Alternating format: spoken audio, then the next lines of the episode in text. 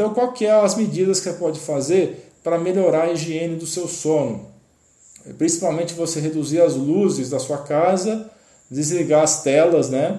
É, você vai dormir, então uma hora antes de dormir desliga todas as telas, desliga o celular, desliga a televisão, não fica escutando rádio, não deixa luzes acesas, tá? Para você ajudar a melatonina, que é o hormônio do sono, poder agir de uma forma adequada. Vamos falar da melatonina daqui a pouco, tá? Então ficar num ambiente é, tranquilo, sem barulhos, melhorar a temperatura para você não ficar num ambiente nem muito frio, nem muito quente, tá? E você vai evitar de comer muito à noite, evitar jantares com excesso de comida.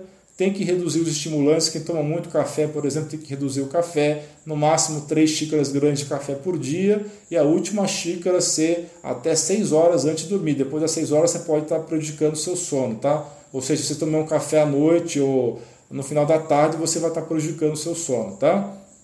E se for possível, evite exercícios vigorosos até duas horas antes de dormir. Se você faz academia à noite, por exemplo, evita de fazer muito tarde, porque se você fizer muito em cima na hora de dormir, você pode ter distúrbio do sono, tá? E aprenda técnicas de relaxamento e de meditação para você poder é, utilizar no relaxamento diário e você ajudar no seu sono e no controle da ansiedade, tá? E tem, tem algumas técnicas também que você pode restringir o sono, isso é adequado para pessoas que têm problema, que ficam ansiosas quando deitam e ficam rolando na cama, ou seja, ela deita é, e só vai pegar no sono duas horas depois que ela deitar. Nesse caso, é interessante você restringir o tempo na cama inicialmente para seis horas e aos poucos aumentando o tempo que ela fica na cama, de 15 a 20 minutos por dia, até ela atingir de 7 a 8 horas na cama, efetivamente dormindo, tá? E vai associar essa técnica de restrição do sono com a, as outras técnicas que eu acabei de falar da higiene do sono, tá?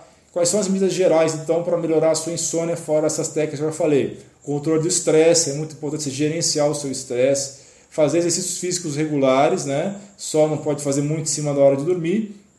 E os demais hábitos saudáveis de vida, você perder peso, ter uma alimentação adequada, você, é, além de gerenciar o seu estresse, né, seguir todas aquelas medidas que a gente fala no Movimento 11 do Dr. Ícaro também no meu site, tá bom?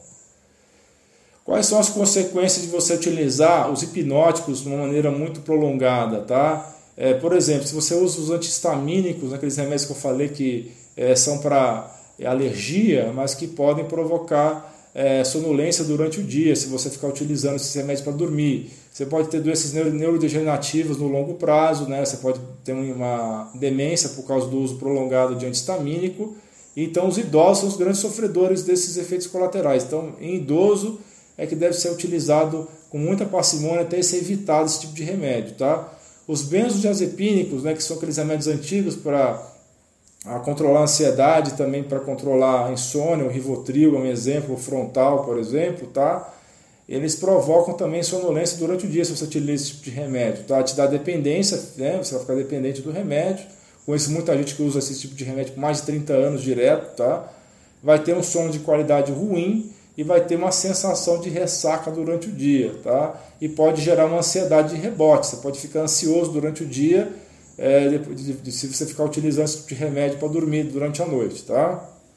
O Zolpidem, que é um remédio mais recente, que foi é, é, lançado no mercado nos anos 90, como consequências ruins, pode provocar sonambulismo, a pessoa pode dormir é, e acordar no meio da noite para comer, nem se, nem se lembrar um tipo de sonambulismo específico da alimentação, e ela pode também ter problemas no trânsito, dormir na direção, tá? E também gerar depressão. E os antidepressivos têm ação sedativa, como a amitriptilina, por exemplo, elas pioram o raciocínio da pessoa e a produtividade. Então, todos esses remédios que são usados aí habitualmente têm problemas, tá? Então, qual é a conclusão que a gente chega? Só utilizar esses hipnóticos se você tiver uma situação de urgência, né?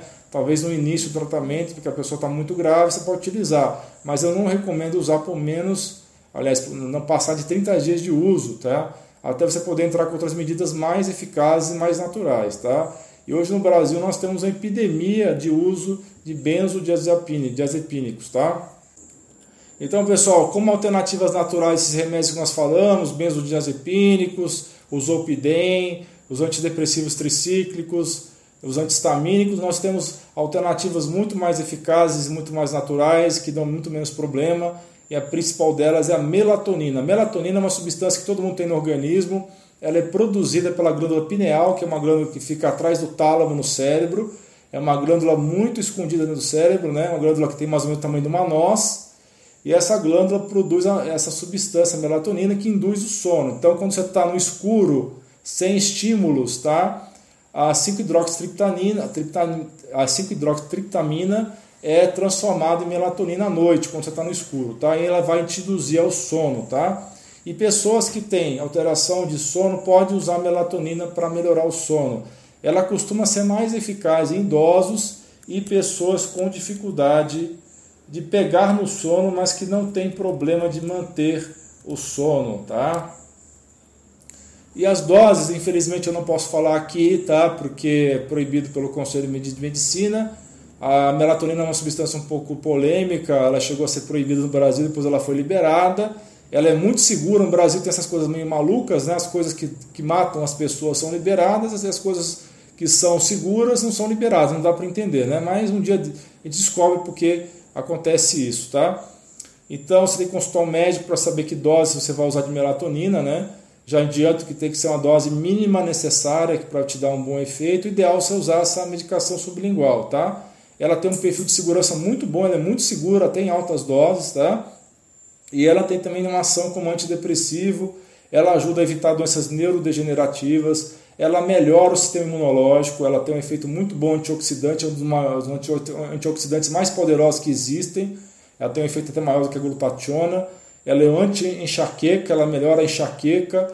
Tem um efeito anti-radiação também para quem foi exposto à radiação pode ser utilizado né, para melhorar. Tem efeito anti-câncer, anti-envelhecimento, entre outros. Inclusive no Brasil ela foi meio que proibida, entre aspas, porque o pessoal da, do Conselho Federal de Medicina ficou meio cafifado com essa história de anti-aging, que eles são contra o anti-aging, né? E acham que é charlatanismo, né? Então, por isso que eles proibiram.